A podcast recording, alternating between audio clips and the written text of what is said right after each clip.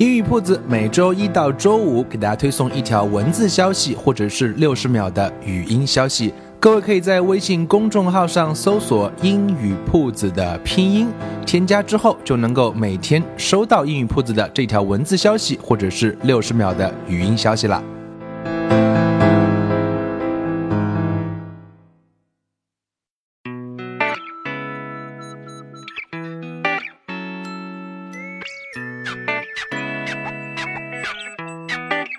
Language learning is an art. There's no fixed rule. So here you see different paths, possibilities, and ways. And hopefully you can build up positive rituals. Welcome to 英语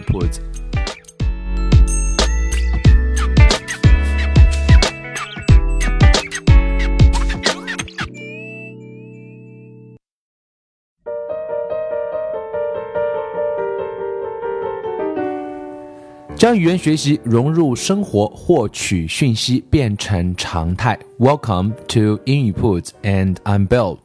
In today's episode, we're going to um, keep talking about the book, a small book, the book of questions. Right. In the previous episode, we've we've shared uh, with you uh, some of the questions in this small book, and I think these questions are very inspiring. You can use it to uh, talk with the friends, and it might um, it might lead some interesting thoughts. And I think it's quite necessary for us, especially in today's modern society, in today's uh, digital life.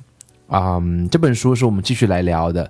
那在这个数字化年代，在这个大家都很忙的年代啊，生活都 too fast，我们也许时不时的跟朋友在一起 small talk，在朋友在一起吃饭的时候，你可以拿出这样几个你觉得有感觉的问题，拿来聊一聊，谈一谈。啊，作为 smart talk 来讲，作为啊对话的质量上来讲，我想都是有一个促进的作用。这也符合英语铺子一直以来倡导的，将语言学习融入生活，获取讯息。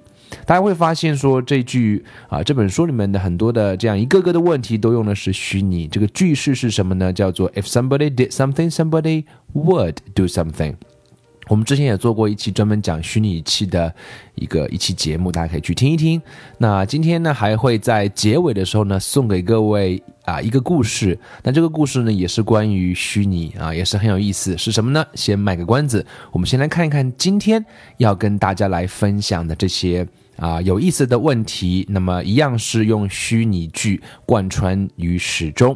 有兴趣的朋友可以拿出笔和纸做一些记录，write them down, and you can use it to talk with your friends. Question one for today. Would you completely rewrite your child's college application essays if it would help them get into a better school? 啊，这里有几个关键字，第一个叫做 college application essay，啊，大学的 application 指的是申请，essay 指的是一个啊这个文章或者是一些论文。我们知道啊，申请很多大学的话呢，需要有些论文，尤其是到了研究生阶段。那么这个问题是说，你会不会去帮助你的孩子 rewrite？他的一个 college application essays，如果这样会帮到他们去到一个更好的学校呢？也就是牵涉到每个人都有那个 bottom line，你的底线在哪里？尤其是碰到自己家的孩子的时候，如果你的帮助能让他进到一个世界名校的话，Would you do that? It's a very interesting question. Uh, I also try to, I'm, I'm also trying to um, um, talk about these questions with my friends. I think it's very interesting. Next one. Would you like to be truly brilliant, more intelligent than 99.9% of the population? If so, would it matter if being that smart would virtually eliminate your sense of humor about the things that amuse most people? 那这里有两个关键的平衡点，第一个叫做 brilliant，brilliant 这个字我们拼一下，b r i l l i a n t，brilliant。 Brilliant 的意思就是聪明了，就是 smart 啊，你真正变得超级聪明，怎么样聪明呢？More intelligent，intelligent 也是智智力的意思，right？我们经常讲那个 IQ 啊，那个 I 就是这个词了，intelligent，intelligent，more intelligent than ninety nine point nine percent of the population。也就是说，如果你可以变到极其的聪明，智商可能要一百五十、一百六十、一百七十以上啊，超过百分之九十九点九的人。那么，如果你可以变成这样的话呢，你也要去失去一些什么？If so，如果是这样的话，Would it matter？就是这样啊，要紧吗？这样重要吗？If being that smart would virtually eliminate eliminate e l i m i n a t e eliminate 表示是删除掉、去除掉。去除什么呢？Your sense of humor, your sense of humor，幽默感，about the things that amuse，能够去啊取悦，让别人感到惊喜，amuse most people。这两个平衡点是说，你能变得极其聪明，可是你要失去的是你的幽默感。 啊，其实我不知道各位觉得这个重不重要？幽默感其实特别重要。有的人是与生俱来的。我们在跟朋友吃饭的时候，你会觉得说，总有那么一两个人会觉得那个麦克风啊，好像一直在他的手上。他就觉得，我们就觉得他说话很好玩儿。那我不知道你 care 不 care 这样一种 quality，personal quality。所以，如果你要变得很聪明，可是你要失去的是幽默感，别人不会觉得你很好玩，虽然你很聪明。所以，你觉得哪个比较重要呢？One more time, the question: Would you like to be truly brilliant, more intelligent than 99.99.9% of the population? If so, would it matter if being that smart would virtually eliminate your sense of humor about the things that amuse most people. You can use it. You can use this question to talk with your friends. Next one. Would you steal money from someone wealthy if you could get away with it and thought it was the only way to support your family? 又是牵涉到很多道德底线的东西。这些问题其实也许你会说，在我们的生活当中不会真正的发生。可是各位如果有看过哈佛的公正课啊，Justice，你会发现说，其实人是需要做这样一些思考的。因为在当人生真正面临这样一些 dilemma，这样一些 difficult choices 的时候，其实是不加思索你就需要做出反应。这个时候呢，如果思考过跟没思考过，that's gonna make a difference。这个问题大概也是一样的。从一个富二代有钱人。手里偷钱，而且你可以逃走。嗯，那当然，你觉得说这是唯一的能够去支持你家人的办法。那这个问题啊、uh,，a bit difficult, a bit awkward. Okay, anyway, you can use it to talk with this, talk with your friends. Next one, what do you feel more often, gratitude or envy? What are you most grateful for? 这里有个字 Gratitude 拼一下，G R A T I T U D E，Gratitude 表示是感激的意思啦。Gratitude，envy 就是羡慕了，也就是说，你更多的时候自己啊，常常感受到的感觉是经常感激感恩呢，还是觉得会经常会羡慕这个人、羡慕那个人呢？Be honest，各位需要坦白的、认真的、诚实的问一问自己。啊，gratitude or envy。那么，如果是 gratitude，那你经常感激和感谢的又是什么呢？啊，不能只是理想状态的希望感激这个感激那个，而是真正的问一问自己，你到底在哪一点上是做的比较好呢？啊，这应该适合在比较安静的环境下跟朋友来推心置腹的聊一聊。Next question. If you were locked in a time machine set for a single one way trip to the past or future and had 10 minutes to dial in the time and place, when and where would you go? 哇，这是一个非常科幻的问题啊！喜欢看科幻片的朋友就可以聊一聊。也就是说，有一个 time machine 时间的机器，你被锁在里面，而且是单程的，你可以去过去或将来。你有十分钟的时间可以来拨号和拨那个地点。拨完之后呢，你就咻回到那里去了。那你会选择什么时候呢？是过去呢，还是将来呢？然后你会去哪儿呢？这个应该是一个茶余饭后比较轻松的问题啊。If you were locked in a time machine set for a single one-way trip to the past or future and had 10 minutes to dial in the time and place, when and where would you go? 注意哦，这个关键是在于是单程哦，去了就回不来了，你要从那里重新开始生活。OK。So and why? And what if it were to be a round trip？这边有个词，刚刚是 single one-way trip 是单程，round trip 表示是可以往返。That would include any family and friends you wanted to bring along and safely return everyone in a week.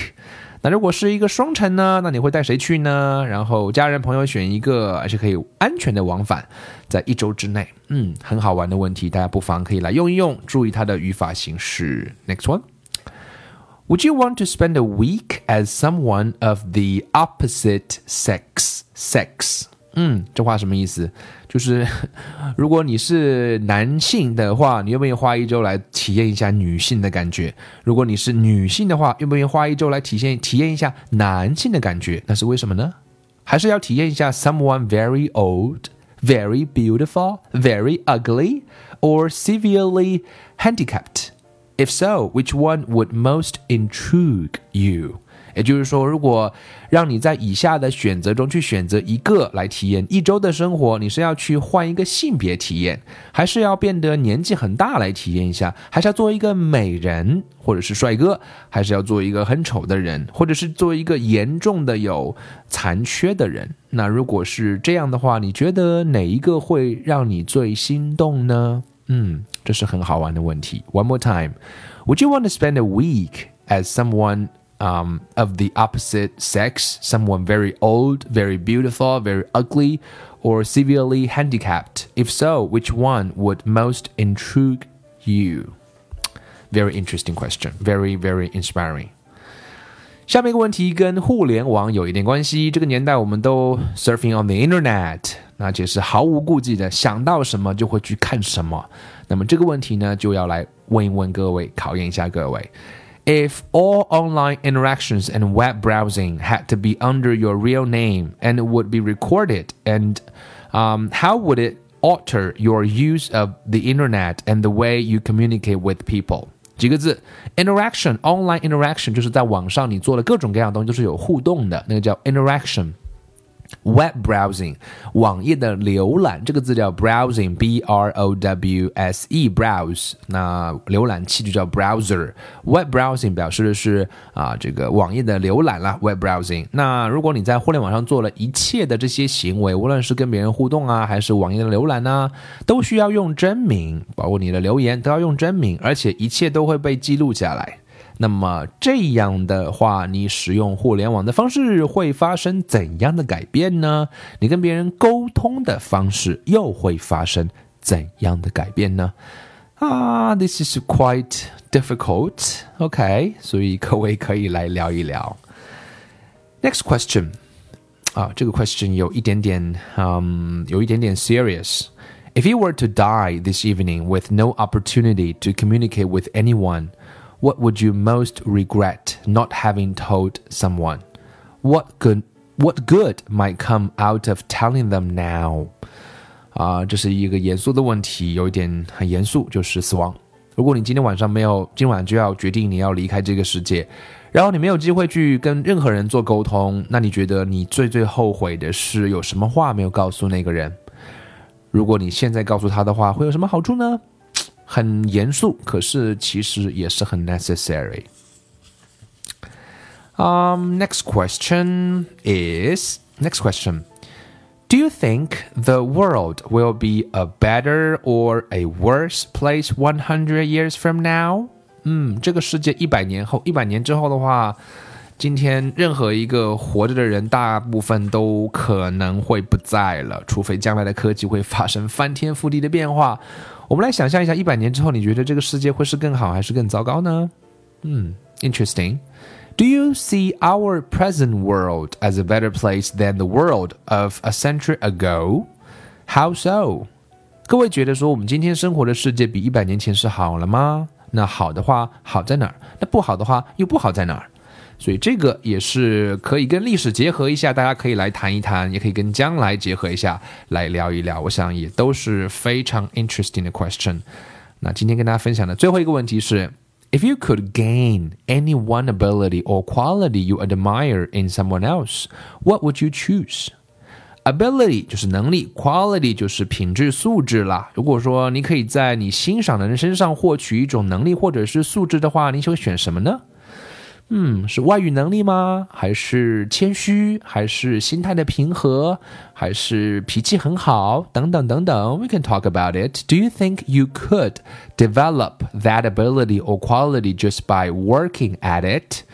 你认为这样的能力是能够通过努力获得的吗？嗯，我想这些问题都是非常有意思，值得跟你的朋友在吃饭的时候，在安静的时候可以拿来聊一聊，也可以学一学英文。如果可以用英文问就最好了。也建议各位把这些问题可以把它记录下来。